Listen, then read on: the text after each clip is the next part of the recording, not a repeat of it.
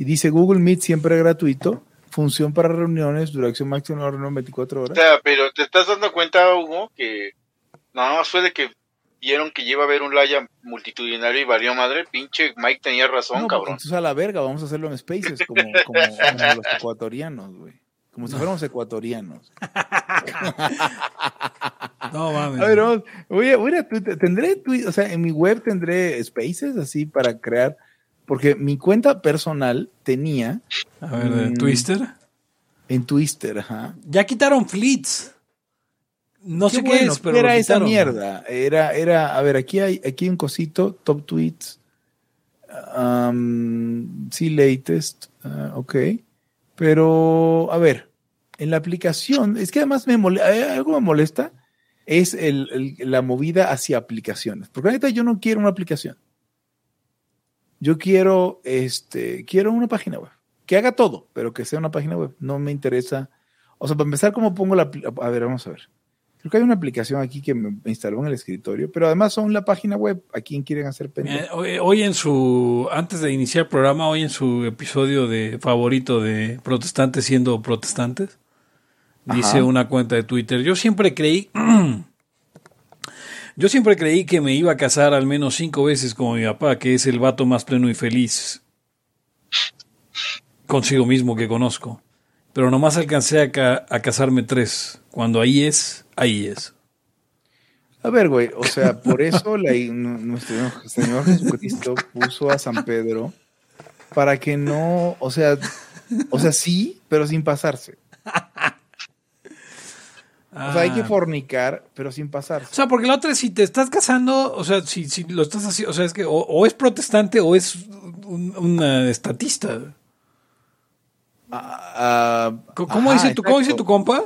¿Tremendo estatista? O el- Sí, sí, tremendo estatista, güey. Alejandro Magno, tremendo Tremendo. estatista. Así como de, no mames, es él estatista. Este, yo tengo un tema, pero vamos al intro, vamos al intro y... y, vamos al intro. um, aquí está el intro, Laya. El principio de no agresión absoluto a todos los ámbitos de vida. aquí y ahora porque no tenemos tiempo para algún día. Existen seres extraterrestres que controlan cada cosa que hacemos. Los papás de Ayn Rand. Si es que eso tiene algún sentido, ¿no? Venlos por ahí a las pobres personas eh, eh, quitados de toda posibilidad de progreso. Están impregnadas de orina, pero nada más hueles las rosas. Si hubiera tenido la bomba atómica también, güey. El morbo lo hace a uno empezarle a escarbar a, a otras cosas. Y a otras personas. Es como el, el pene ese que sale. Ajá, o sea, yo ya estaba descubriendo en un pinche charco sangre. No me diga que su vida no mejoró. No manches, no. Le dijiste cosas muy íntimas de tu vida en un laya y, y decidí ser feliz de otra manera. Pero no quiero, de verdad. Se los gustaría ser objetivista y eso es imposible. Eric. En Twitter estoy como... ¿Cómo estoy? Eric Araujo Martínez, Pepe Torra, Hugo González, Laya, libertad, aquí y ahora. Los serpientes sí tienen chilaquil. Bienvenidos a una nueva edición de Libertad. Ay, carajo. Bienvenidos a una nueva edición de Libertad aquí ahora el podcast anarcocapitalista que usted está escuchando este- en este momento y en vivo en facebook.com diagonal Laya Podcast y diagonal live supongo. Y pues usted nos puede seguir en Twitter como arroba Laya Podcast, me puede seguir a mí en arroba Pepe Torra y ya bucheré por completo el intro, así que no tengo el flow correcto, pero usted también puede ayudarnos a continuar con este esfuerzo y haciéndose Patreon en patreon.com diagonal Laya Podcast. Conmigo están. Hugo González, eh, los Anarquistas y este embajador del Peloponeso en México. Eric Araujo, primer libertario de México. Y el día de hoy, el día de hoy tenemos un tema que quería, bueno, uno de los dos temas que probablemente tratemos hoy, pero yo quería, yo traía un tema desde, desde la tarde, estuve platicando con algunos libertarios y más jóvenes y o sea, no estuve, o sea, no, no, no lo estuve platicando con libertarios más jóvenes, sino que estuve pensando en libertarios más jóvenes y me di cuenta de una situación, que es la siguiente.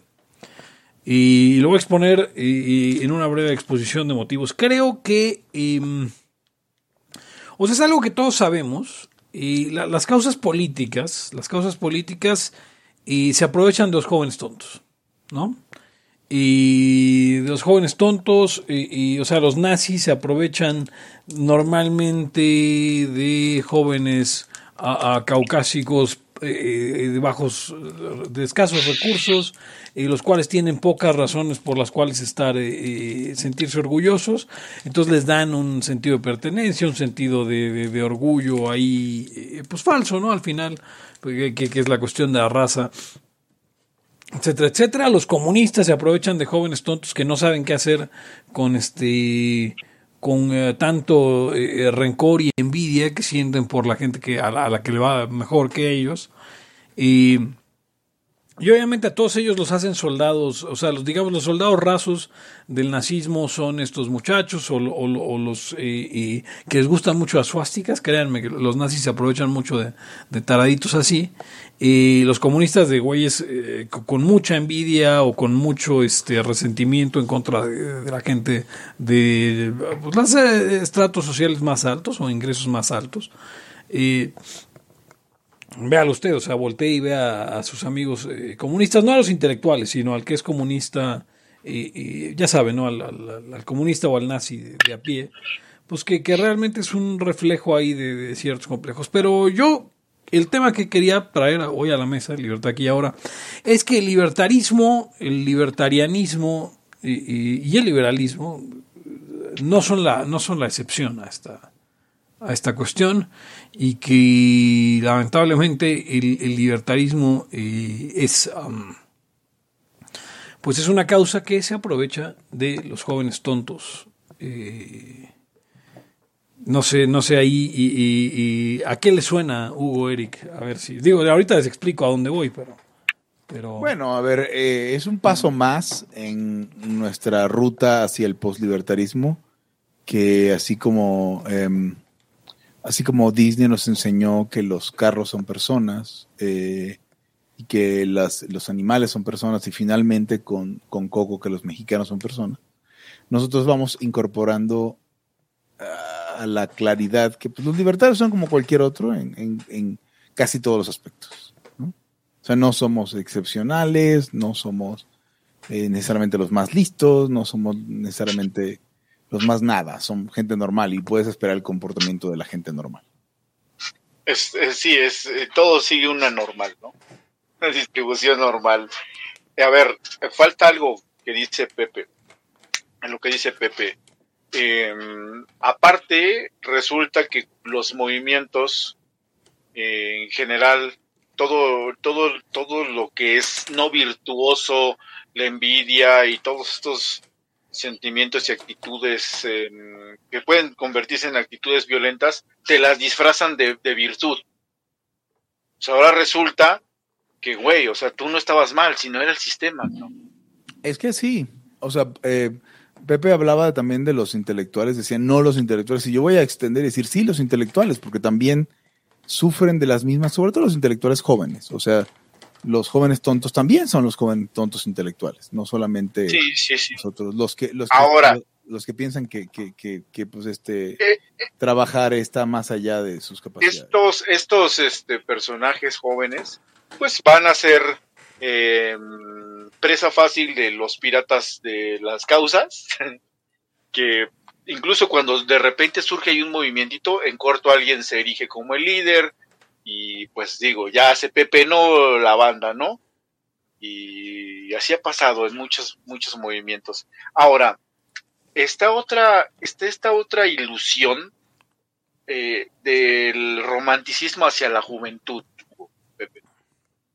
Eh, por ejemplo, yo eh, he hablado con jóvenes y les digo, a ver, ¿ustedes creen que estas personas, estos jóvenes que participaron en el 68 o que, que eran afines a esas ideas, eran unas lumbreras consumadas?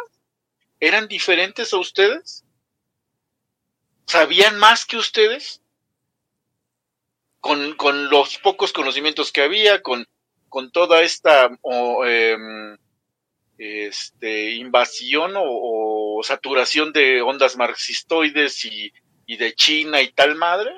O sea, neta, creen que ellos eran unos como elegidos que comprendían más del mundo que lo que ustedes con la misma edad comprenden. La verdad es que no. No, y probablemente por, por la misma época, probablemente serían, entiendan, incluso menos, ¿no? Exactamente, eso es a lo que voy, incluso menos. Incluso tenían menos conocimiento de lo que pasaba allí en del mar. No tenían acceso a nada prácticamente. Entonces, pues no es como que, pero se les ve, ¿no? O sea, no, es que no. Sí, sí eran unos jóvenes que sí lucharon por la justicia y tal. Eh, pudiera ser que muchos tuvieran ese ideal, pero no, no los coloca en un nivel este, moral superior y intelectualmente tampoco. Ah, no. Son presa, como dice Pepe. Fueron Ahora, presas. eh, ¿no? hablando de, de- de- o haciendo todavía la comparación, el símil entre esos jóvenes y los nuestros jóvenes, como les gusta decir a algunos, y nuestros jóvenes también, o sea, también hay los desplantes estúpidos, Pepe.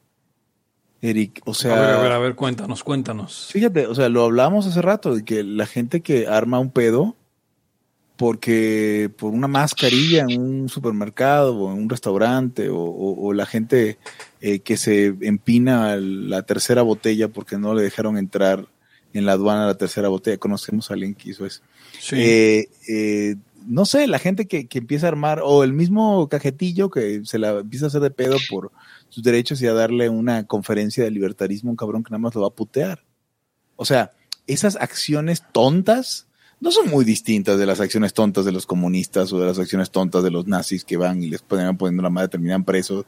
El pendejo de Christopher Campbell, que no es joven, pero es pendejo. Eh, pues no sé, por, por ponerse al tiro en, en- en acciones que con poca, pensándolo poco o pensando poco en las consecuencias. Pero, pero es que ahí está justo, ahí está justo lo, lo que, lo que te venden las causas y es justo lo que te hace caer presa de ellos. Y todas en su momento te dan una oportunidad de tener razón sin, sin más. O sea, y, aquí es la cuestión de, por qué, por qué Rand, y lo, hablaba, lo hablaba hoy temprano, de, de hecho, eh, la, discusión, pues también, también en parte era una conversación que tuve con, con el tío Bob hace rato, que decía, bueno, es que, o sea, ahí está el éxito de Rand en el adolescente que eh, quiere tener una respuesta fácil y una salida eh, eh, simple a todos los problemas de la vida y que de pronto esta señora llega y te, te, te ofrece eh, el acceso a, esta sabiduría más allá de ti, a, esta, a, este, a este conocimiento, a esta gnosis, eh, si tan solo usas tu razón, que en realidad la razón randiana no, no es más que el seguir el diagrama de flujo de, a ver, el problema es A, y la solución está escrita por Rand. Si la respuesta es sí, pues ahí está la solución. Si la respuesta es no, digo, Rand escribió al, puesto, al respecto. Si la respuesta es sí, pues ya está resuelto. Si la respuesta es no, es alguno de los. eh, eh, eh, Branden escribió al respecto, algunos de los herederos de Rand lo hizo. Si la respuesta es sí, ok. Si no se escribió, entonces es mentira. Si sí lo escribieron, es, es verdad. Podemos, podemos discutirlo a menos de que me dé cuenta y probablemente sea- solamente hay dos temas que se han salido del, del randismo, que es fumar, que ya por alguna razón ya se dieron cuenta que no es tan buena idea, y ser puto. Son las dos cosas donde se puede ser randiano al día de hoy, desviándose del cano. Entonces, entonces eh, Conocemos a de los dos, ¿eh? Conocemos Ah, no, putos claro. randianos y conocemos, conocemos randianos que dicen, no, pues Ayn Rand murió de cáncer, ¿no? Pero entonces te da, este, es, es a lo que esto te da esta oportunidad de, de tener la razón siempre, y es, y es lo que hoy ofrece el libertarismo, y que ofreció el nazismo en su momento, y que ofrece el comunismo en las universidades, es la oportunidad de tener razón y de ganar todo, toda discusión, o sea, sea con frase matona, o sea, como justo lo ponía eh, Omar, Omar en, el chat hace un momento, ¿no? O sea, simplemente llamando todo lo que no piensa como yo es un zurdito empobrecedor y no necesito aprender nada más que eso. Y voy a tener razón siempre y voy a ganar todas las discusiones y, y, además voy a poderme voy a poder dar el lujo de que la de que la evidencia este, empírica me respalda, lo, lo cual es cierto. Pero cuando eres un joven tonto eh, puede ser cualquier causa la que la que agarres y, y todas van a eh, todas van a tener suficiente justificante eh, para que tú las consideres como la como la causa indicada y, y- y- y me perdí ya en, ya en mi tren de pensamiento porque iba yo hacia, hacia lo que estabas preguntando, Hugo, pero ¿qué era lo que estás Igual, preguntando? igual nada más, igual nada más, no, igual es nada más este, si llegamos a esa conclusión y traemos este razonamiento, digo, si no hay, si no hay comentarios en Facebook, este, y no tenemos mayor que, es solamente pues, decirlo, ¿no?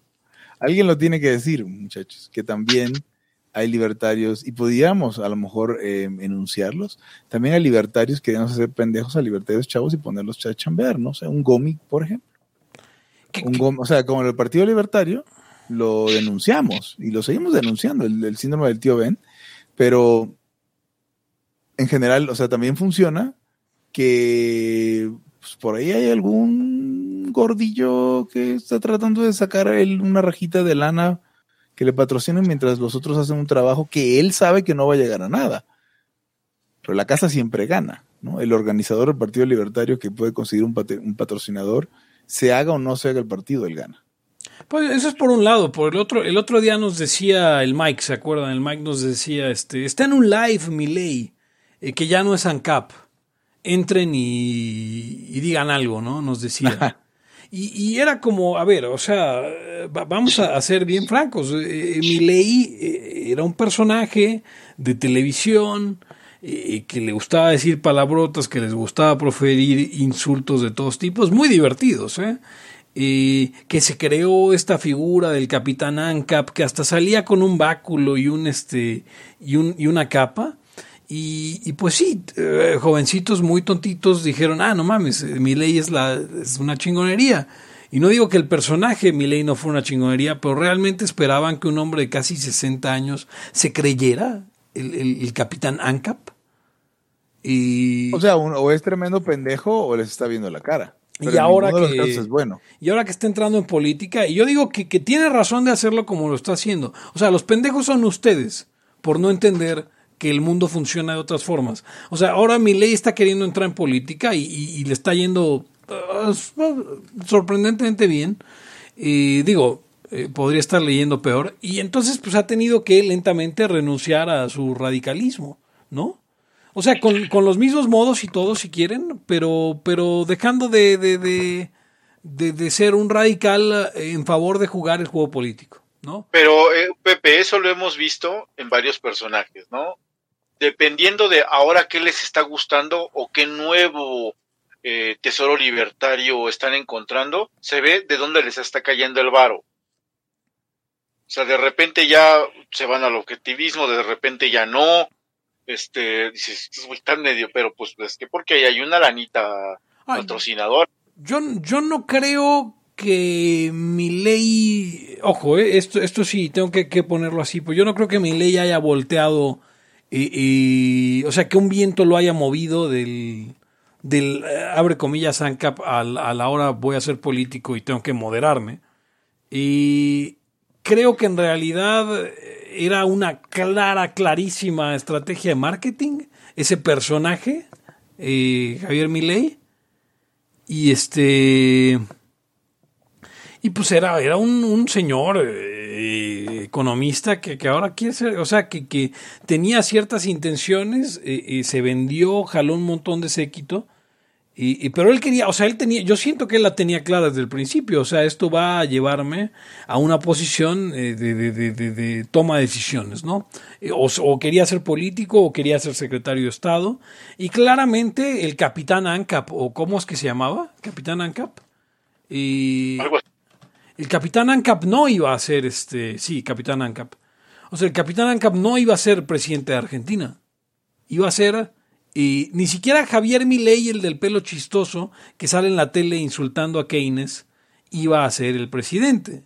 Iba a ser, o sea, que iba a ser presidente, que pretende ser presidente o vicepresidente o lo que sea, pues es Javier Milei, el profesor de, de- de economía de, de- una facultad y que, que yo no quisiera cuestionar su, su motivación, digámoslo. Este,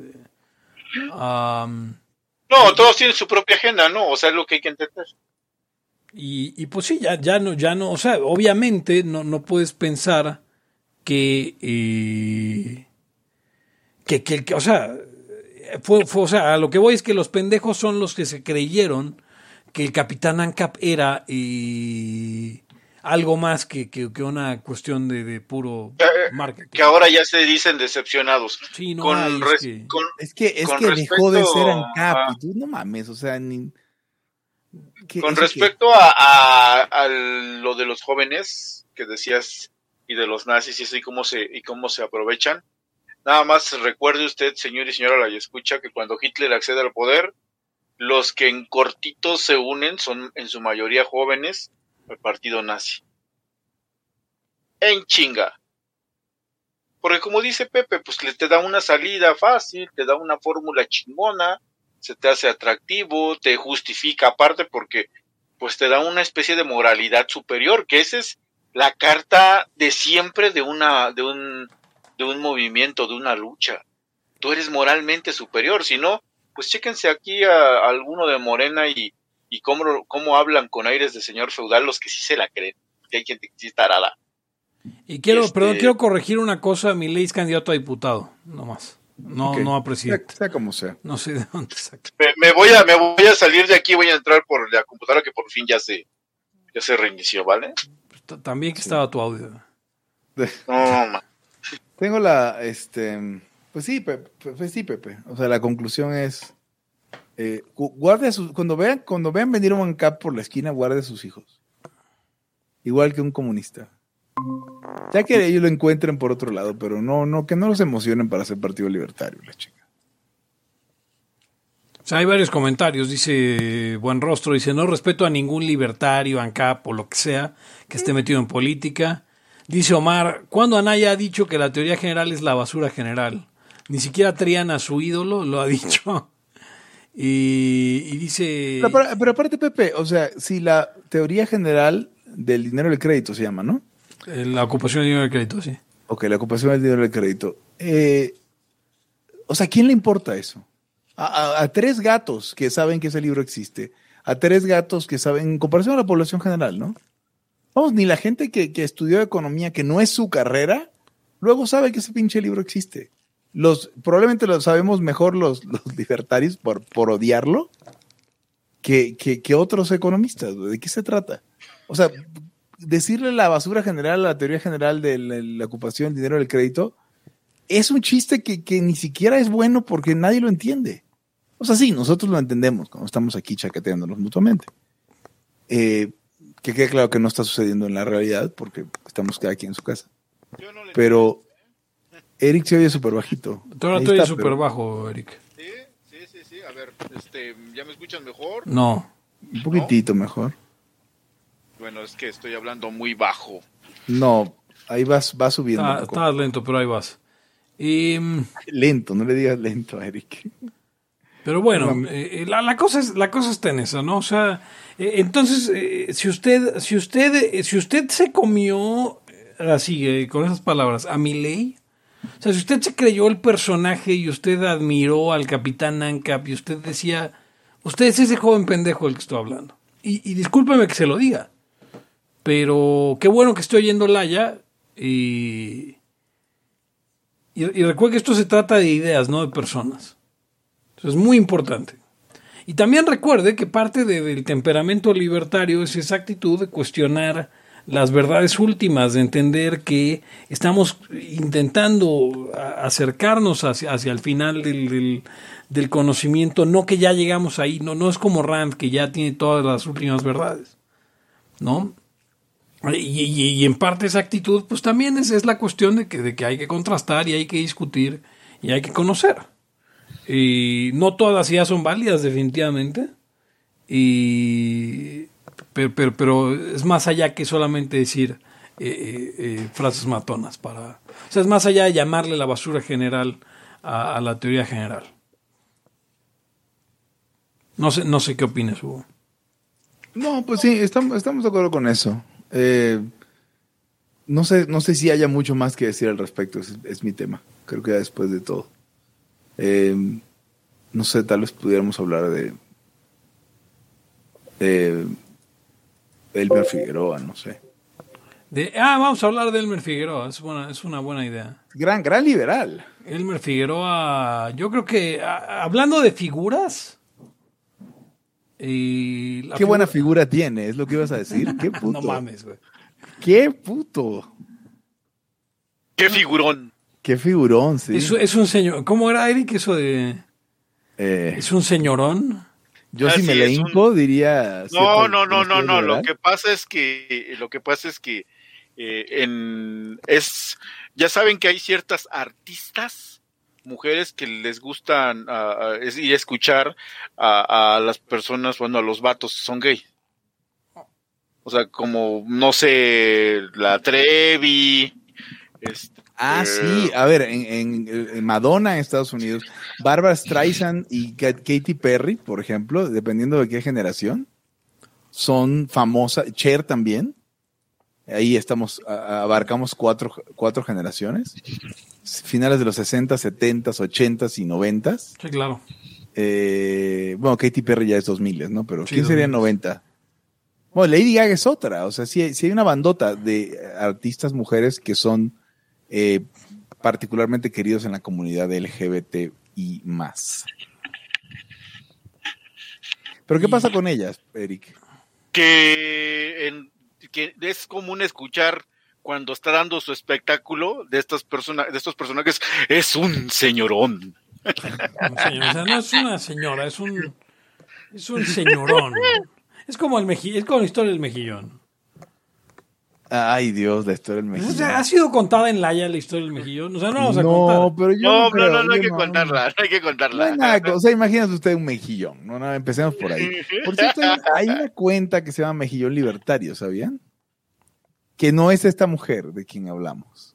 ¿Ya me escuchan bien? Sí, Sí, te perfectamente. escuchamos muy bien. Órale, mejor, vale, vale, mejor- vale. mejor que nunca, Pepe. Vale, Te vale, digo, Eric, eres un señorón. sí, pero esas se le aplican a cual más que de un espectáculo, así con, con un chingo de vestuarios como, como la Yuri y tal. Sí. Es un señorón. ¿Eh? Yo me acuerdo que, yo me acuerdo que Yuri, eh, o sea, ella siempre ha sido jarocha, ¿no? Sí. pero como que lo intentaba ocultar al principio. Y después, creo que estuvo en una telenovela donde, donde eh, su papel era una jarocha. Y de ahí ya como que ahora ya he visto, o sea, y, y veo videos de Yuri cuando paso por el Sanborns y ahí están, ¿eh? o sea, tampoco crean. Eh, y de repente como que, ay, güey, esta, esta mujer se volvió, la vida es un carnaval y... Qué, qué ¿No bueno, qué, qué bueno que, que hablas de Yuri, porque de Yuri tiene unas cosas muy cagadas la mujer. La, la primera Este- mujer en el espacio, Yuri. Eh, e- ella no se acuerdan la mayoría de ustedes porque son este podcast ya es de señores como dicen Es de papás. y, de- y, decían. eh, de papás ella surgió yo estaba ya Yuri es más grande que nosotros fácil como 15 años no hubo algo así Sí, más o menos. y este pero cuando surgió surgió con una rolita que era la de el, el osito panda bueno eran de sus primeras rolas osito panda porque había un oso panda ahí muy famoso en, en, en, en, en Chapultepec que se llamaba Togui o no sé qué madres era y este que creo que nació en cautiverio algo así fue entonces hizo famoso el- fue el primer oso panda nació en cautiverio, Eric. Ajá, se hizo famoso el chingado oso este y le hizo una rola eh, Yuri que decía Osito Panda, uno andas y ya queremos verte jugar y tal. A la vez saca una canción este que era cover de una canción italiana que se llama en italiano Ti amo, ti amo. Aquí pues le puso Te amo, te amo, ¿no? Obviamente. Y en ese momento, lo que son los ochentas, en México se hacían, señor y señora, lo escucha, unos videos deplorables. Pero a ver, a ver, a ver, eh, voy, a defender, voy a defender a México, Eric. Porque, o sea, si ves el video de, de- el de- el de- el del Rick Roleo, o sea, son. Era la época, no era tampoco. Sí, están feos en México, pero no estaban eh, demasiado más feos que lo que se hacía. No, no, no. Revisen ese de Te amo, te amo. El, el- el primer video, según yo, porque tampoco me he puesto a, a ver así las fechas, lo hacen en un balneario, Madre mía. con aguas, este, con, con olas. eh, y, y Yuri está ahí, pues medio que se mete y sale, y luego sale este, pues se mete a las olas y según ella está cantando, pero ese no es lo peor, señor, señores, sino que, o sea, había familias ahí metidas. Ah, o sea, ni siquiera la sacaron, ni siquiera la. No, no, no, no. Os das de cuenta que si nosotros vamos a grabar, echamos, eh, echamos acá el video, nos sale mejor, güey. Entonces, entonces se está cantando la rola y la pinchola la está empujando contra una doña, medio que, medio que se ahogó dos veces. Sí, de hecho, seguro hay una teoría de la conspiración que dice que la verdadera Yuri murió ese día ahogada y la reemplazaron por otra Eso, eso deberías, deberíamos escribirlo en algún lado. Debemos escribirla así, o sea, así de, así de como, como la del cuervo con eh, Brandon Lee y que dice, mira, ahí, ahí, en esa escena, ahí, ahí es donde se ahogó. Ahí, bueno, y luego sí continúo con el relato de, Por favor. de Yuri. Yo creo que Yuri se quedó tan. La neta es un pinche video rascuache que, que quiso hacer otras versiones después. Se avienta una como en una explanada para lo que pareciera ser de una clínica. De esos es- de estas explanadas donde parece ser que, que del suelo es como, hay agujeros como para hacer fuente. Así de esas fuentes Claro. bien mamertas. Y sale con unos bailarines y la puta madre. Deplorable, Yuri, deplorable donde quiera que estés. O sea, no lo hubieras hecho. Hace otro tercer video donde ya sale con, está en un estudio sin gente, con una, una chamarrita roja y mayones y tal, como botas, así, pues muy de la época la vestimenta, queriendo pues re- reivindicarse. Ter- tres y tercer, bueno, este no está tan, tan chafa como los otros, pero sigue estando. Y hace otra cuarta versión como afuera de una biblioteca o no sé qué chingado. Y seguramente, y seguramente como otras tres versiones en, en ahí perdidas, pero, o sea, no se puede, no se podía quitar el, por favor, si lo pueden buscar, véanlo, donde está cantando, la canción se llama Te amo, te amo, este, y está en, en un balneario. Muy mal. Pero lo que decías tú, también en esa época, este, los videos pues eran así, como por ejemplo hay uno de Luis Miguel donde quiere ser rockero que se llama de- La chica del bikini azul, gachísimo. Son feos, son feos. Y no solo aquí, en todo el mundo. Eso está bien triste. Oye, pero, pero eh, Yuri, todo lo que pudo haber hecho, aparte de ser la primera mujer en el espacio, eh, todo lo que pudo haber hecho lo, lo, de- lo tiró y nunca se lo perdonaremos el día que, que hizo el cover de Karma Chameleon y que por alguna razón le puso Kama Camaleón. Sí, Y ese día, o sea, de verdad, no hacía falta, es, es ser naco a propósito. Y yo Sí. no se lo voy a perdonar. O sea, y, Boy George seguro tampoco, si supiera que existe. no, solamente me acuerdo que decía soy como soy, soy como soy, después ya no me acuerdo de nada. Algo de cambia de, de algo ni de amor, algo así. Te quiero a ti, te quiero a ti, solo a ti. Pésimo, pésimo. Este, con Sansa Stark, también conocida como, como, um, ¿cómo se llama? Boy George. Eh, ¿Ustedes le daban a Boy George en su prime? No. No, Ah. no, No mames, Hugo, ¿qué, qué pedo con esa pregunta? güey, parece vato de aquí a China y con neblina, cabrón. Sí, no mames. No, no mames, no mames. Boy George está, está bonita. Güey, cuando- o sea, Madre parece mía, vato güey. gordo, parece vato gordo de las fuerzas Guinea. a ver, pero no, pero Boy George a los 20 años, güey. No, tienes No, razón. pues- sí, no, no, tampoco le daba. no, ya me piqué bien. Se parece a una amiga que tengo que se llama Jessica. Sí, olvídalo. Sí, no, no, la neta no. Boy Sí se George. parece a. eh, yo, o sea, yo lo compuse en mi cabeza. Perdón, Boy George, ya no te voy a dar. Sí, lo hiciste más Ese- parecido a, a las Ese, ese güey decía que era el, el, el, el hombre más bonito, algo así, decía pendejadas de esas. Entonces, Si usted busca Sansa Stark, Boy George, eh, hay una donde es la misma persona, ¿no? En. En. Sí. Sí, Después, sí, sí, Bob, después Bob George hizo una carrera, parece ser que exitosa, de DJ y ahora sale como juez en, en esos, en esos concursos de talento. Bueno, ¿quién no es como juez en concurso de talento ya que es, es un has-been? Muy mal, muy mal por Cama Camaleón. Muy mal por Cama Camaleón. O sea, pudo, pudieron haber hecho lo que fuera. No, no mames, ya vi a Boy George de señor y olvídenlo ya. Hasta se me revolvió tantito el estómago. Lo siento. Este. ¿Qué- qué es- es- Bueno, el, Elmer Figueroa, Pepe. No, no, pues espérame, porque ahora que, estamos hablando de Boy George, güey, este, Dice, pero ¿qué me dices de George Michael? vi- vino a mi mente, Bueno, George Michael inventó la barba arreglada. Vino a mi mente esta, esta teoría de conspiración súper interesante de que, eh, ay, güey, ¿cómo se llama? Stevie Wonder no es en realidad ciego, güey. Sino que. que, que, que es, es, o sea, que, que él puede ver, o sea, que no es ni siquiera débil visual. Y la, esta teoría, uno de los proponentes es Boy George, güey. Esto es en Porque serio, lo- güey. Porque lo Pero la- taqueaba, lo taqueaba, lo, lo Sí, capturó yo taqueándolo. creo. No, no. Sí. Dice que en varias, en una fiesta le tocó que, o sea, ver entrar a, a Stevie Wonder solo a la fiesta y que de repente llegara eh, eh, Stevie Wonder por atrás, le tapara los ojos y le dijera quién soy. Y es como, güey, ¿cómo carajo hace eso un ciego? güey? o sea, Ahora, Bueno, lo ¿quién que sabe está si cabroncísimo es que, es que Boy George le tapara los ojos a Stevie Wonder. no, al revés, güey, al revés, al revés. güey.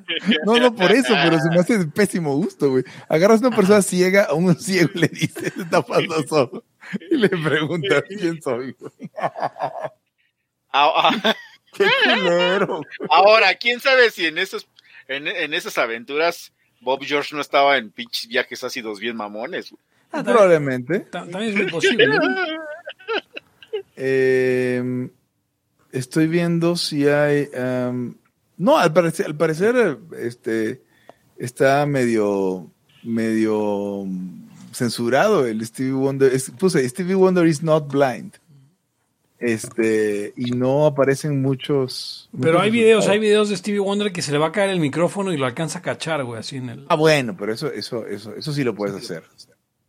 Pero cómo sabía que se estaba cayendo. Está cabrón, güey. Yo creo que hay que, hay que darle una vuelta a eso. Y otra de las teorías relativas a Boy George es la versión de Boy George en español, que era lo comía. Ay, güey, que súper triste. Fíjate, tiene muy, muy, muy mala suerte. Y lo, lo comía es, hay hay dos cosas. O sea, primero que nada, eh, hay de los cuatro miembros solamente sobreviven dos. Y, y, y- y- y no Todos so- muertos de causas naturales. Y no solamente lo comían, lo siguen comiendo. Pero. Pero es muy interesante porque los dos que murieron, Santos Blanco, Santos Blanco y Frank Romero, y, y murieron ambos a la edad de 46 años y de causas naturales. 46 años, ¿qué será para ellos? ¿2010? ¿2005? 2018 en realidad, hace dos años, hace Ah, tres no, años. entonces, entonces ya estaban, no estaban tan, no estaban tan viejos, güey. Y, y No. murieron con un mes de diferencia, o sea, murió uno en junio y otro en julio. Y, insisto, de causas eh, y- Pepe, ¿no quisieras, no quisiera subirte al tren de, del día truena? Dice, Este, dice así, perdón, quiero, quiero leer la nota, o quiero leer la nota del periódico La Vanguardia, eh, fechada 6, digo, de 15 de junio de 2018. Dice así, Santos, Santos Blanco López, exmiembro de la banda de Electropop Locomía, ha muerto a los 46 años. La empresa que representa actualmente al grupo, Tarré Management, ha explicado citando fuentes de la familia que Blanco falleció el pasado miércoles en su casa por causas naturales. No se despertó ha concretado Jordi Tarré, el representante de la formación actual. Causas ok. naturales, 46 años. Yo en cualquier momento me morir de causas naturales, según esto. O sea, si yo me muero ahorita, ¿alguien diría causas naturales? No creo. La, la No. cosa es que. ¿Cómo muere alguien de 46 años? O sea, ¿es natural que te mueras, por ejemplo, de 46 años? Es natural si te mueras si tenías sidral, Exacto. Si, si tuvieras alguna suerte de. algún tipo de sida. algún tipo de sida del negro, del. Rojo. sea, el que de- sí pica, güey. Hay sida del que pica y del que no pica también. Sí, sida el que pica y el que no pica, claro. Entonces, eh, pobre gente de lo comía, qué triste. ¿Sabías que en el video de I'm Going Slightly Mad de Queen, eh, que fue el último video que grabó, no, de hecho no, dice de eso, fue, fue el penúltimo video que grabó Freddie Mercury antes de morir, de causas naturales a los 47 años. Eh, usa unos zapatos que le regaló uno de ellos, de los, de los diseñadores y artistas de lo comía Ah, sí. unos zapatos picudos, larguísimos, imposibles de caminar, nada más para que se vieran. Eh, y sí, en efecto. Es, es un, lo, lo estuve escuchando, lo estuve leyendo recientemente y me pareció un gran punto de trivia. Mira que re- realmente sí, eso, eso sí me sorprende, o sea, que, que existe una relación entre Locomía y, y Freddie Mercury. o sea, Sí. O una más, ¿no? de, de esas cosas eh, eh, que no las esperas, que es como Es mágico el enterarse de esas cosas. ¿no? ¿Tú lo esperabas, Eric? ¿No? No, pero pues este, o sea, ubicas la de, la de, ubicas la de la tía, donde si le dicen que, que alguien es gay, va y le dice, oye, yo conozco a un güey que también es gay, seguro lo conoces. Y así de, tía, es una ciudad de 20 millones de habitantes donde, no sé, a lo mejor un millón son gays.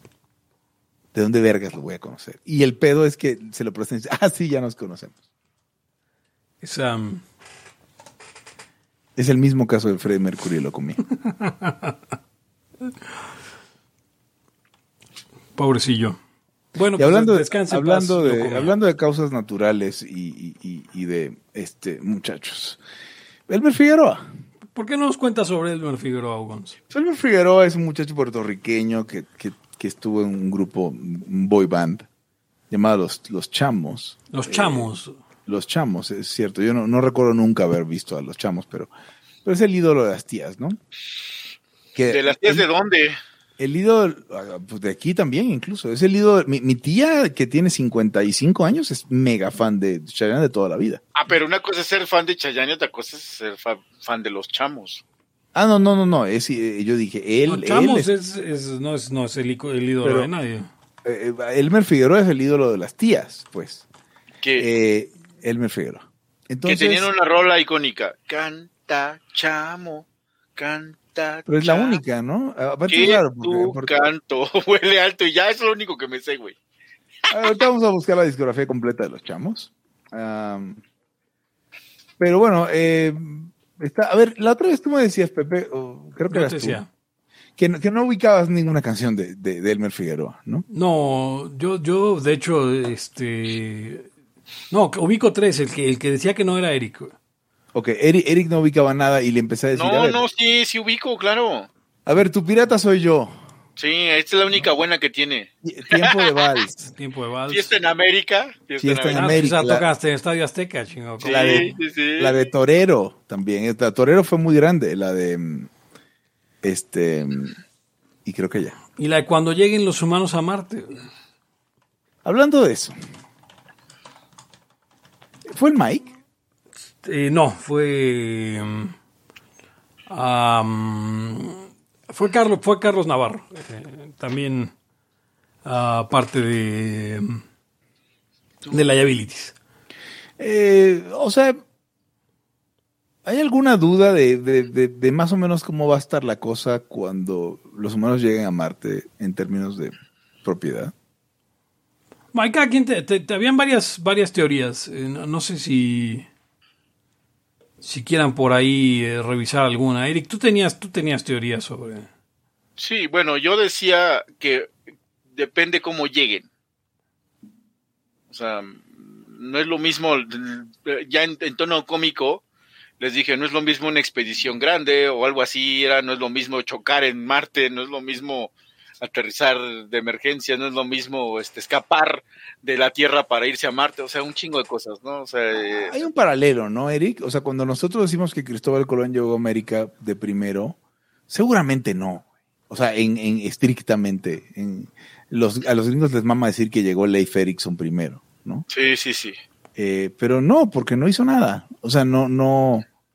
O sea, ahorita, por ejemplo, ya llegaron eh, varias sondas no tripuladas, etcétera. Ah, bueno, y aparte acuérdate de esto, de que te decían, bueno, voy a descubrir tales tierras, me dan para, este, o descubrí un nuevo continente, reclamo el 10% de todo, y el rey te dice, ah, no, sí, chingón, güey, el 10% es tuyo. No mames.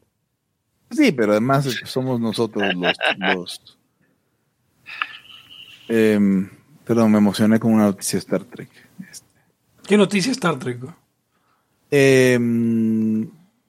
Em, en Deep Space Nine hay una mujer hermosa que se llama Terry Farrell, que de hecho estuvo, está casada con el hijo de Leonard Nimoy, que hacía Spock, y que era eh, Jadzia Dax, y que es un, un personaje donde ellos están habitados, no todos, pero algunos, están habitados por un, un simbionte. Y este simbionte guarda como las experiencias de vida y es una Ajá, forma de vivir ajá. para siempre. Y ella, pues al parecer, va a regresar a, Star Trek y, y- y- y la quiero ver. Eso, es, eso, es- eso fue, lo, fue lo que me emocionó. muere en algún punto de, de Star Trek, así nada más para que sepa. De Deep Space Nine. Sí, sí, más bien se va a hacer otra pendejada y, y pues la matan, ¿no? Obviamente para, para completar la historia. Y llega después otra mujer que tiene el mismo simbionte, entonces se acuerda de todo, ¿no? La, la emparentan con Worf, eh, por cierto, con el, el Klingon. El único Klingon que puede hacer, el único paso que puede hacer un Klingon. Ya, esa es la noticia. Eh, yo pienso que en, en cuanto a Marte, Sí. pues ya, sabe- ya sabemos cómo más o menos estás. O sea, ya sabemos cuál es nuestra teoría humana libertaria de, de la propiedad. Pero ya también sabemos cómo pasa en el mundo real. Entonces, o sea, creo, creo que cuando la gente piensa que todo va a ser distinto, nunca se olvida que, que todo fue distinto y todo se fue volviendo igual. O sea, tenemos la evidencia histórica de que cuando hay recursos sin dueño, se encuentra una manera de, de- de- asignarles dueño y no van a llegar los marcianos, vamos a llegar nosotros. que era una cuestión de, o sea, en parte la, la discusión que teníamos, ¿no? O sea, te- tenemos ya una, eh, o sea, ya, digamos, la, la institución de la propiedad y era, y era la discusión que teníamos con Eric, pues como no, no va, no va a suceder en el vacío la llegada de los humanos a Marte, ¿no? Exacto. Entonces, Aparte, digo, hay tierra submarginal actualmente, Pepe. Y un chingo. O sea, todo el Sahara es, buena parte del Sahara es tierra submarginal, la Antártida es tierra submarginal. p- pero es- Y aunque haya estados que quieran este pues asignarse derechos de propiedad, la primera pregunta sería, ok, ¿cómo no, es qué? patrimonio de toda la humanidad. No, no mames. Esta tierra No es de mames, todos, José. Hugo. Sí, todo es de todos idealmente, ¿no? Este, lean Ética y Libertad para que no estén repitiendo esas pendejadas. O sea, pero es que esta es, pero es que, o sea, la discusión es tan, pero casi casi, güey, se van a repartir Marte y nosotros qué, güey. Nosotros qué, exacto, nosotros qué, güey, nosotros qué vergas nos importa. Sí, No, es que ese, es- ese es la pen- ese es el centro de la pendejada. Y, y nosotros qué, güey, y, y nuestro cacho de Marte, qué chica. Sí, nada más porque, nada más porque no nacimos gringos. güey. Eh, los, eh, los gringos sí tienen un chingo. Bueno, pero está bien, nosotros tenemos un cacho de, de Pemex y. ¿De y- qué? De Pemex. Ah, Nosotros tenemos un cacho. Pues espero que también cada quien tenga un cacho del, de- del, del otro también, pues si no, yo, yo asumía que cada quien tenía un pedazo de eso. Este, nosotros tenemos un cacho de Pemex y los gringos tienen un cacho de Marte. Y ya. Pero a ver, eh, misma historia. Lo que no tiene valor, o sea, el valor, ustedes están de acuerdo conmigo, el valor y la propiedad son dos conceptos distintos que solo, solamente inciden- incidentalmente coincidentes. O sea, por Son ejemplo, dos cosas distintas. Son dos cosas distintas. y, y normalmente están ahí, o sea, la gente quiere apropiarse de cosas porque tienen valor. Puedes tener propiedades sin valor y puedes tener eh, valores que no son sujetos a propiedad, como por ejemplo la propiedad intelectual, que no debería ser sujeta a propiedad, pero bueno, claramente tiene valor. Una, una discusión, perdón, y esto, y esto es algo que, que- que- tiene que ver con eso también. Es cuando, cuando este señor Musk eh, empezó con eso de llegar a Marte, no a ti, Hugo, sino al planeta, Sí, sí. eh, te, te puedo garantizar que, que Elon Musk no tiene intenciones de llegar a Marte. Eh, pues está bien, o sea, no, no, no, ni, ni con toda su lana quisiera yo que me, que me amara, ¿no?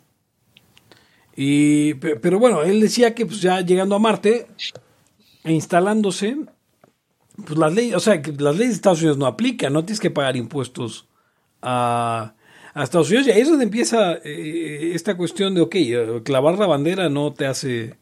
eh, Dueño de toda la bola. a, a menos que sí te haga dueño de toda la bola. Y, y, o sea, no te hace dueño legítimo, pero... Pero, te puede hacer un dueño de facto de toda la bola donde tú empiezas a decir cosas antilibertarias como, pues si se están acercando los voy a derribar porque quieren llegar a Marte y Marte es mío.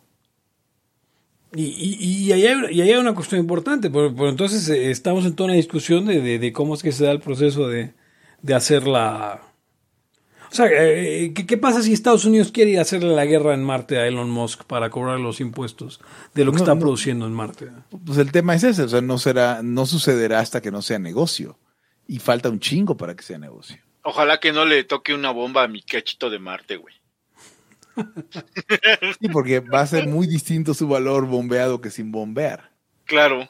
Sí, no, no a Elon, sino a... a- a- O sea, no- luego, luego se ve cuando cayó una, un, un, un este meteorito y que se ve el paquete chingón a cuando bombardearon, cabrón.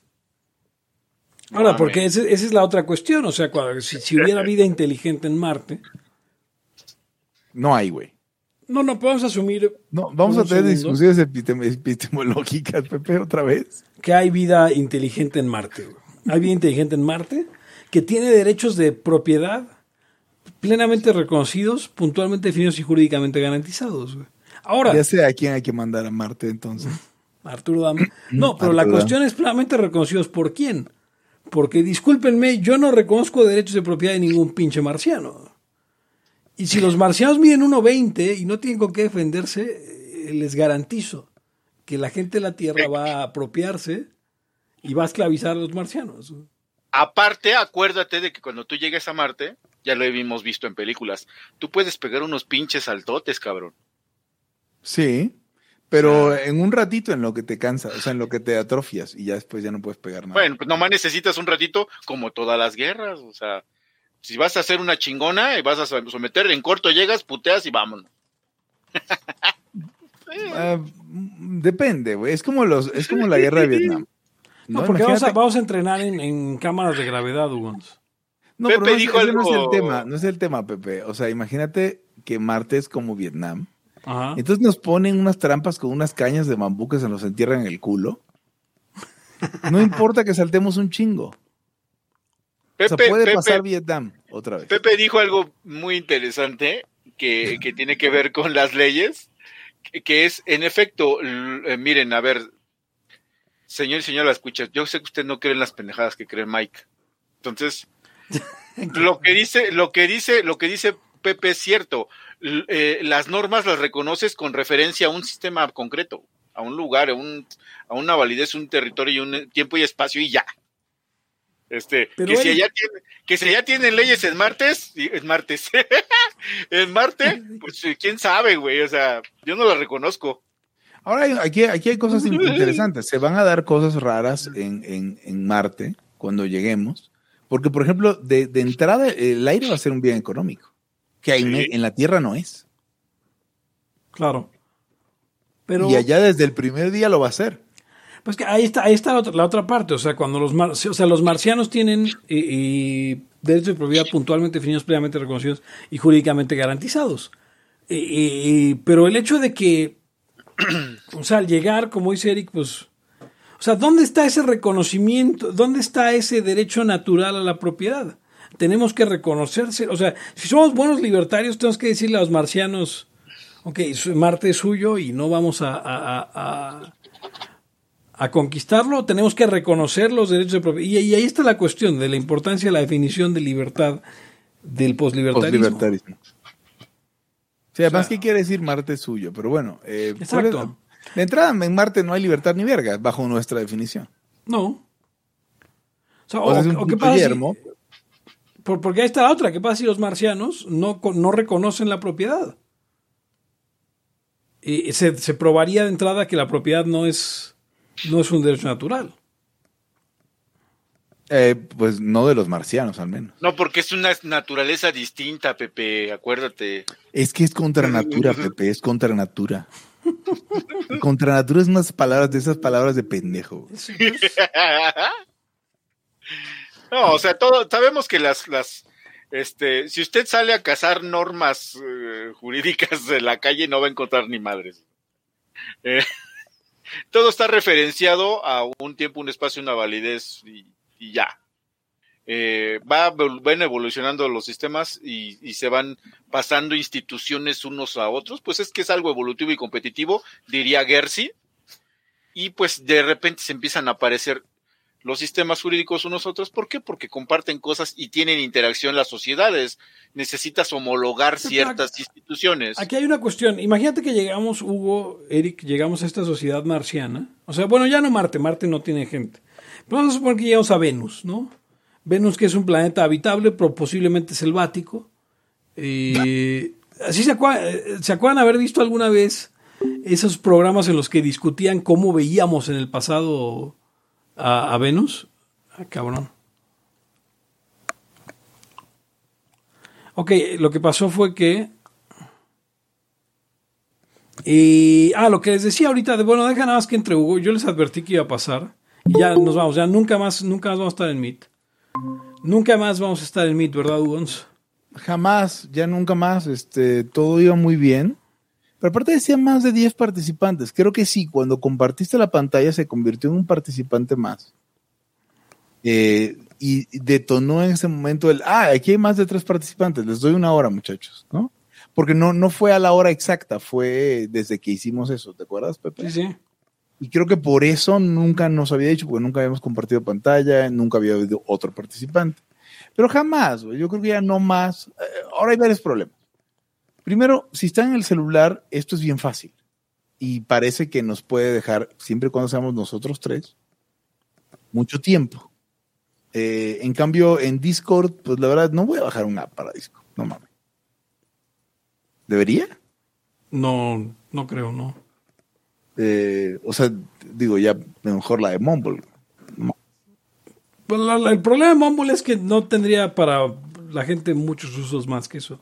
Y, y con Discord lo que sí podríamos tener, como ha dicho Molina siempre que deberíamos tener, eh, un canal de Discord de, de Laia. No sé cómo funciona. O sea, podríamos tenerlo y no me, no me molestaría. Lo que no vamos a tener son spaces, porque por Twitter web no se puede. Ya. Entonces no va a haber spaces, eh, no va a haber Ecuador para nosotros. Lo siento mucho. Bueno, yo les quería plantear un ejercicio de pensamiento. Este dice, dice Buenrostro que puedes ocupar Discord en el navegador, Ugons. ¿Del celular?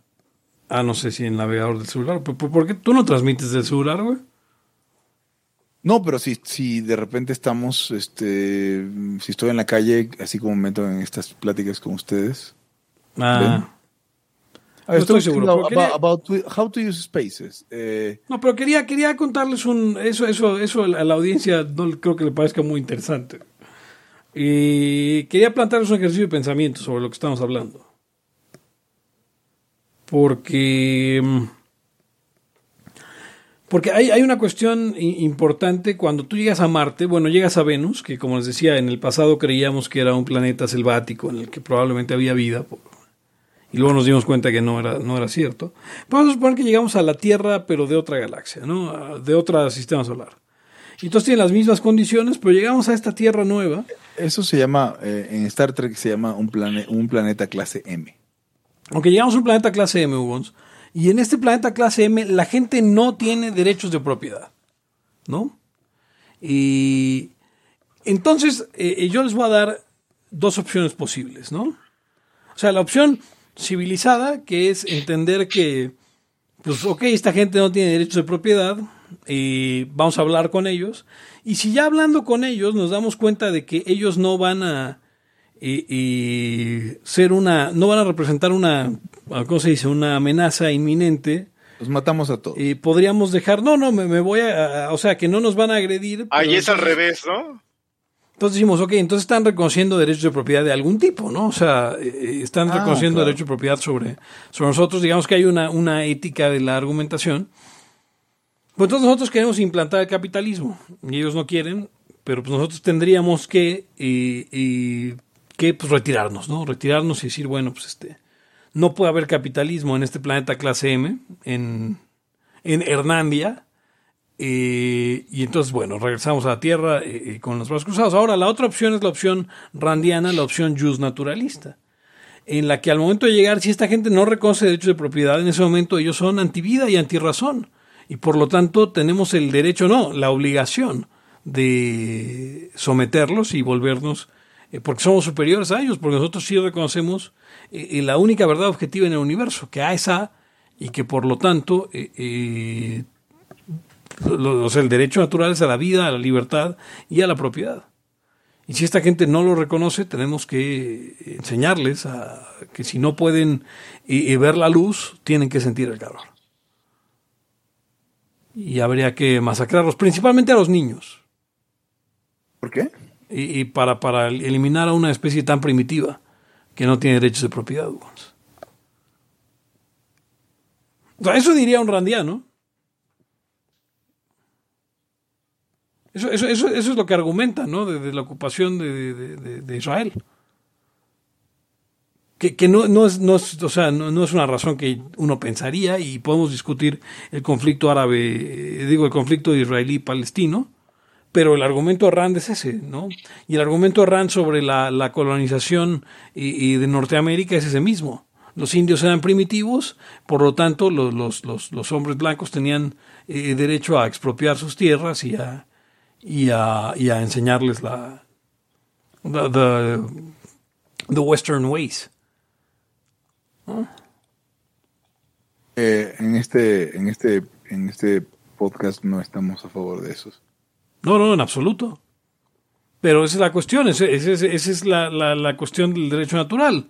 Eh, a la randiana o a la que quieras, cuando llegas con una población que no lo entiende como tú lo entiendes, porque no es natural, Sí. entonces...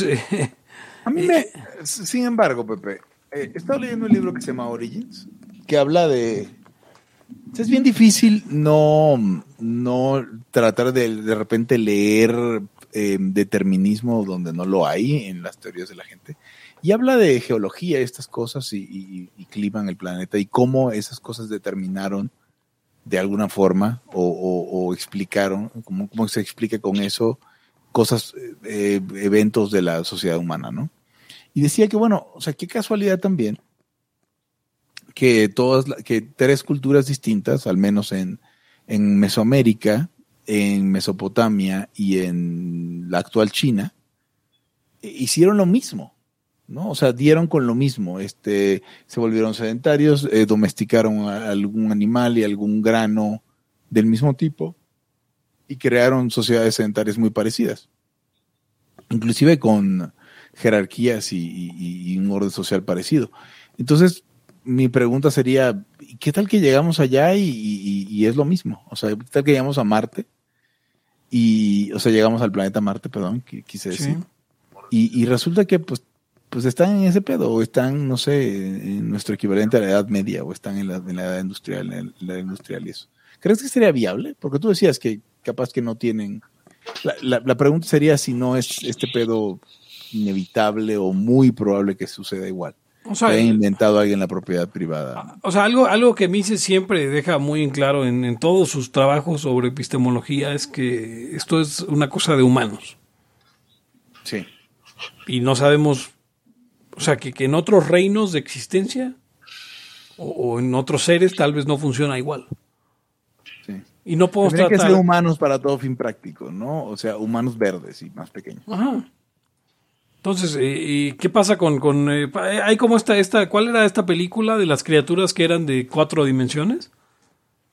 Ah, cabrón. Que podían ver todo el tiempo y entonces era una cuestión de- sobre si, si, si la... La de la de la llegada o algo así, ¿no? ¿Contacto? No. La llegada, ¿no? No. La llegada.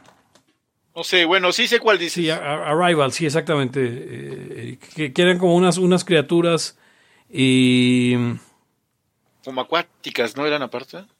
Pero, pero, pero que eran, eran de, Ah, de- de- mierda. de otras la- dimensiones. Está entonces- reciente de Ajá. Netflix. Ah, me gustó mucho, sí. Eran, eran, eran cuatro. Eran de cuatro No, podías ver todo el tiempo. eh, O sea, en su lenguaje podías eh, eh, eh, ver eh, el futuro y el pasado y etcétera, etcétera. Y, y hay un ensayo que estuvo en, en este en, en, eh, el concurso de, de Caminos de la Libertad y que fue finalista, que habla sobre pues la cuestión de que en una sociedad, bueno, no en una sociedad, eh, si existiera un plano de existencia como el de estos seres, eh, la libertad deja de existir. Eh, Eh, por- porque todo está ya determinado, sabes exactamente qué va a pasar y qué, y qué pasó, entonces dejas de tomar decisiones. Es como la evenly rotating economy, en la que, en la que no hay ganancia ni pérdida, deja de haber eh, eh, función empresarial. ok, eh, ok. Em, seguro esa, esa madre la escribió Portillo, ¿verdad? No. No, Portillo ha escrito puras cosas que no, no llegan a ser finalistas. Eh, O sea, el hecho de estar todo el tiempo contenido en, digamos, poder ver tu pasado y futuro, pues te habla del determinismo, ¿no? sí, claro. No, hay, no, hay, no hay libre albedrío. Em, sí, yo no, no sé, a mí el determinismo me causa muchos problemas. Pero que, o sea, pero asumiéndolo como cierto en para estas, para estas, para estas Sí, sí, criaturas, sí, sí, Hugo. sí, estas criaturas no tendrían. Es lo mismo del Doctor Manhattan. güey. Sí, pero no habrían ido, a, no habrían ni siquiera llegado aquí, porque habrían de actuar para ir hacia la Tierra cuando pues, realmente no importa. Esa son otra- eso también tiene, eso también es lo que digamos, en, en- para nuestra realidad no tiene sentido, ¿no? Sí, o sea, a ver, es como, es como la E. coli, eh, Eric. Si ya ganaste, ¿para qué sigues evolucionando? Ajá. O sea, ya soy E. coli, estoy en todos lados, güey. ¿Por qué habría de querer hacer Cambiar. Sí, sí, no mames, ¿no? O sea, yo sé que es una antropomorfización de la E. coli bien cabrona, pero... Que, por, que por cierto, la E. coli muta muy poco. Pues es que si ya es, ya es don chingón, aunque sea como bacteria, ¿para qué habrías de...? O sea, tendrían que cambiarte el ambiente muy fuerte para que tú cambiaras, ¿no? Ujú. No digo, sa- sabemos que son chaquetas, todo el organismo perfecto, y todo eso, son, son, son ideas locas de la gente. Pero, pero aún así, o sea, sí es cierto, si estás súper bien adaptado para, estás, estás viviendo la ev- evenly ro- rotating economy del ATP. Y ya. Ahora, a ver, este. No sé, es que tendríamos que definir bien qué es libre albedrío entonces. Tal vez nuestra percepción cambiaría. Pero. No, es, la- es- es el poder de, de tomar una decisión distinta a lo que va a suceder. Ajá. Eso, eso es si tú crees que eso es libre albedrío. O sea, no, no, no sé si me explico. De todas maneras, Es habría que- voluntad de hacer un chingo de cosas. Y, Eh. y eventualmente te encontrarías con que, güey, esto ya estaba predestinado. No sé. Sí, o sea, Eh, un tema ahí Edipo, ¿no? Este, No sé si tú viste Harry Potter. sí. Hay una escena donde, donde Harry Potter cree que ve a su papá Ajá, y en realidad es él. y es el mismo. Sí. Es, es a lo que me refiero. O sea, hizo un chingo de cosas, este, decidió y todo, y resulta que era él viéndose. en el- Terminó cogiéndose a su mamá, claro. Y sacándose Eh, los eh, ojos. es- vi- viéndose en el futuro, que, que aparentemente no es que no haya libre albedrío, sino por alguna razón pudo ver el futuro. No sé, cosas así, güey. Sí. Eh, Pero, pero ya, ya nos, nos estamos pareciendo peligrosamente al papá de, de, ¿de quién era, Pepe? La papá de King, güey. Eh, eh, la persona que decía que teníamos nuestro, este, conversaciones como las tendría su papá, Ah, de Max. De Max Carranza. Nos estamos pareciendo vertiginosamente al papá de Max Carranza. Max, Max Carranza, las conversaciones que tenían los papás eh, y abuelos en, en- cuando Hugo y yo éramos niños eran del fin del mundo y cosas así terribles. Ah, todo, esto está basado en una novela de, en una novela de ciencia ficción de Ted Chiang que se llama La historia de tu vida.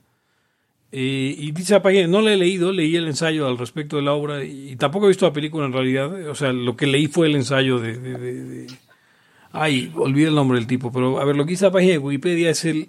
Dice, el conocimiento de la escritura de los heptápodos, que son estos extraterrestres, por parte de Banks, afecta la manera en que percibe el tiempo y le sugiere un universo determinista en el que el libre albedrío se ejerce al no afectar el resultado de los eventos. Mm, ok. Que- Pero que, que es un tercer layer de... eso me suena a, a como... No sé, me, me suena como apologista de Cuba. Ciencia ficción, Hugo. No, no tiene nada que ver con Cuba. No tiene nada que ver con comunismo, no tiene nada que ver con nada. Es una obra de ciencia ficción en la que llegan unos aliens cuyo lenguaje incluye, cuyo lenguaje al ser leído por humanos incluye una percepción del tiempo pasado, presente y futuro. Es que, es que precisamente resulta que, que el libre albedrío tiene que ver con nuestra percepción del tiempo. Y todo eso, ¿no? O sea, en la realidad que vivimos. En el momento que, que le haces a las cuatro dimensiones o lo que puta madre sea, ya eres otra cosa diferente. güey. O si es que existen en la realidad esas cuatro dimensiones. Ajá, y no solo exactamente, un constructo exactamente. matemático. Que no quiere decir que porque un constructo matemático, entre comillas, existe, no quiere decir que exista nada en la realidad como eso. Eh, Sí, sí, sí, claro. Las matemáticas, acuérdense que... que, que Se inventan. No ajá, y aparte no son consistentes y un montón de cosas. Bueno, yo digo, ya, a mí me gustaría terminar aquí con esta nota y ya. O sea, No yo creo, si- que no, yo creo que no concluye, yo creo que queda, o sea, eso era todo el constructo hacia la idea de, de, Sí, que, ¿no? de que no necesariamente. Eh, los seres y la propiedad. Exacto. O sea, No, no necesariamente. No, claro que no. no necesariamente. No, no, no. O Sí, sea, o sea- decía, decía mi buen amigo Ben Stone de Bad Quaker. Este, no, no es mi buen amigo, pero sí, sí era un- una persona eh, con quien colaboré en más de una ocasión. Decía, pues es que los, las distintas especies de pájaros tienen distintas reglas de interacción. Algunas tienen pena de muerte, otras no. De hecho, eh, sí, exactamente. De hecho, el ser humano tiene esta, esta onda que es muy humana y tal vez de los, de los este, primates, eh, sí, primates, de venganza. Sí. Sí, porque no ganas nada, o sea, no ganas nada en el sentido, no sé, material real, ganas en el sentido psíquico. Pero es que tenemos eh, cerebros lo suficientemente eh, complejos y mentes dentro de esos cerebros lo suficientemente complejos como para derivar un placer de la venganza. Sí, o sea, por ejemplo, un, un, un, este, un perro que, que de repente se encuentra con otro, este, y lo madrea, este madreado, ya lo que quiere es evitarlo. O sea, y ya, ¿no? No tiene, no tiene este, O que, este- o que- o que no le vuelva a pasar, o sea, de Sí, la sí, forma sí, que no, se- y si ajá, lo, si no lo tiene- ataca de entrada es para que no lo madre primero, pero no es por, no- ah, me acuerdo, tiene- de la chingada. no tiene este, este, este despliegue de, de tiempos, ¿no? Este, pasado, futuro, eh, todo eso que tenemos nosotros que dices, ah, pero este cabrón se va a dormir, güey. Exacto. O sea, ¿ves? Entonces Bueno. lo tengo que chingar. Como dices, la venganza es como muy de primates. Sí. Y sí se vengan, ¿verdad? Los primates. Sí, cómo no, güey. Las ban- las- las- ya ves que hacen guerra, ¿no? Los- Sí, no manches, luego ves que hay- ha, ha estado documentado que, que una banda puteó totalmente a otro y se los tragaron y así bien culé. Sí. Son unos hijos de puta. Pero, pero es natural, Eric, es natural. eh, no es maldad. Sí, no, sí, güey, sí. Entonces, fíjate cómo estaba, yo estuve viendo eso, ¿eh? Cómo, cómo esta onda de, de regular la venganza, pues eventualmente te da el rollo de la justicia y cosas así, o sea, se va complementando. Porque pues ya ves que el ojo por ojo es una onda, pues puede ser que vengativa, ¿eh? No estoy diciendo nada concluyente, puede ser. Ese güey, o sea, ya se manchó, ahora yo me mancho igual, cabrón. Y, y- y tiene todos estos problemas. Pero como también decías tú, Hugo, creo que también tiene que ver con, con aprender a pensar. Sí, ah, de hecho, este, este, este libro de la mente bicameral explica que en algún momento, por ejemplo, bueno, no lo explica, lo postula, porque no lo ve por bueno. Pero es súper interesante. Entonces dice, en algún momento el ser humano aprendió, por ejemplo, a mentir. ¿No? Eh, eh, o sea, a pensar con tal grado de sofisticación, porque también la mentira y sus consecuencias es una, una proyección en el tiempo. Sí, claro, todo, todo tienes que pensar en el futuro. estamos, estamos bien, bien sometidos a todo ese desmadre del, del tiempo, a todos los tiempos que nos imaginemos. Porque piensas en el futuro, claro, anticipas. Esto de las expectativas y todo, pues es muy humano. Ya nos desviamos bien, cabrón. Bien cabrón, por eso sí, pero Pepe cuando se calla así es porque luego no está de acuerdo con nada. No, sí, o ya nos están yendo muy liberzombies, o ya le cagamos. Sí, ya le cagamos la madre, sí, es muy normal. No, no, no, no, no, no, no, no. sí, este, eso, eso de la venganza me, me, me latió cuando estuve oyéndolo. Lo estaba oyendo. Porque, pues, digo, sí, en realidad, eh, eh, los primates y el humano se, es, es vengativo. Ah, pero mira, Eric, la, la venganza nunca es buena. Mata el alma y la envenena. La envenena. ¿Quién dice Por eso? eso se regula y acaba en, en- en- en lo justo y todo eso. ¿Qui- ¿Quién dice eso? Y la Chavo el Ocho. Y bueno, no, lo decía don Ramón. Y don Ramón le decía eso al Chavo del Ocho siempre que el Chavo del Ocho pensaba en vengarse de alguien. Que era bien vengativo, Ah. como, como, como todos los pobres. Bueno, esto fue todo por hoy en Libertad. Aquí y ahora el podcast anarcocapitalista. Venga, o sea, se acabó con ese comentario tan culero de parte. Más eh, anarcocapitalista que usted ha escuchado. Recuerde que nos puede seguir en Twitter como arroba Laya Podcast, en Facebook o facebook.com diagonal Laya Podcast. Me puede seguir a mí en arroba Pepe Torre en Twitter. Y puede seguir, eh, puede usted donar unos morlacos para la causa en eh, patreon.com. Morlacos, papá de Laya. Max Carranza. Podcast. Patreon.com diagonal Laya Podcast. Conmigo estuvieron. Hugo González, papá de Max Carranza, Robo. Eric Araujo, primer libertario de México, arroba Eric Araujo M. Y con esto nos despedimos, no sin antes preguntarles quién es el papá de Max Carranza. Esto y más se revelará en el Laya 150. Hasta la próxima. El principio de no agresión absoluto a todos los ámbitos de la vida. Libertad aquí y ahora porque no tenemos tiempo para algún día.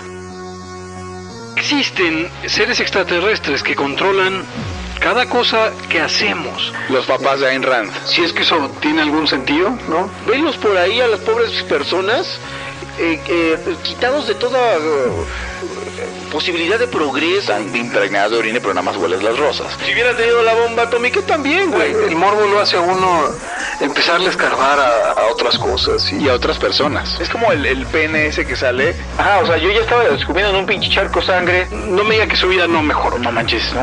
Le dijiste cosas muy íntimas de tu vida en un laya y, y decidí ser feliz de otra manera. Pero no quiero, de verdad. Se los gustaría ser objetivista y eso es imposible.